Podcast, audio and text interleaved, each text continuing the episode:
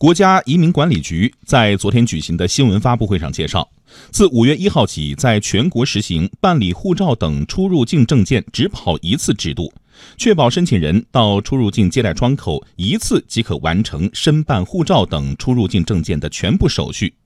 央广记者潘毅报道。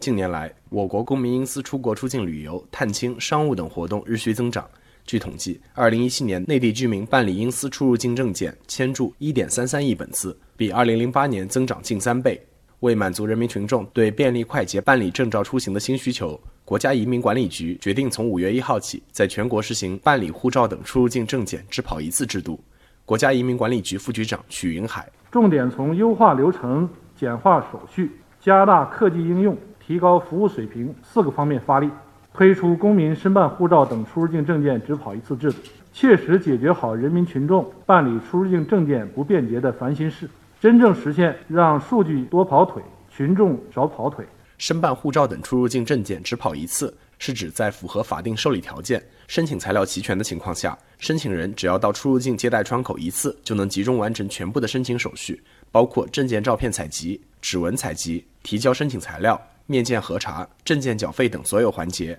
国家移民管理局副局级干部明海云为保障只跑一次制度的落实，出入境接待窗口还提供了多种的拓展服务，比方说增设自助填表设备，解决快速准确填表的问题。对持有往来港澳台通行证的申请人，可以通过自助设备办理旅游签注，立等可取。对一人同时申请多本出入境证件的，只需填一张表，取一个号，一次完成申请，并可根据申请人的需求同步寄送等等措施，确保不仅只跑一次，而且能够快速便捷的办结申请手续。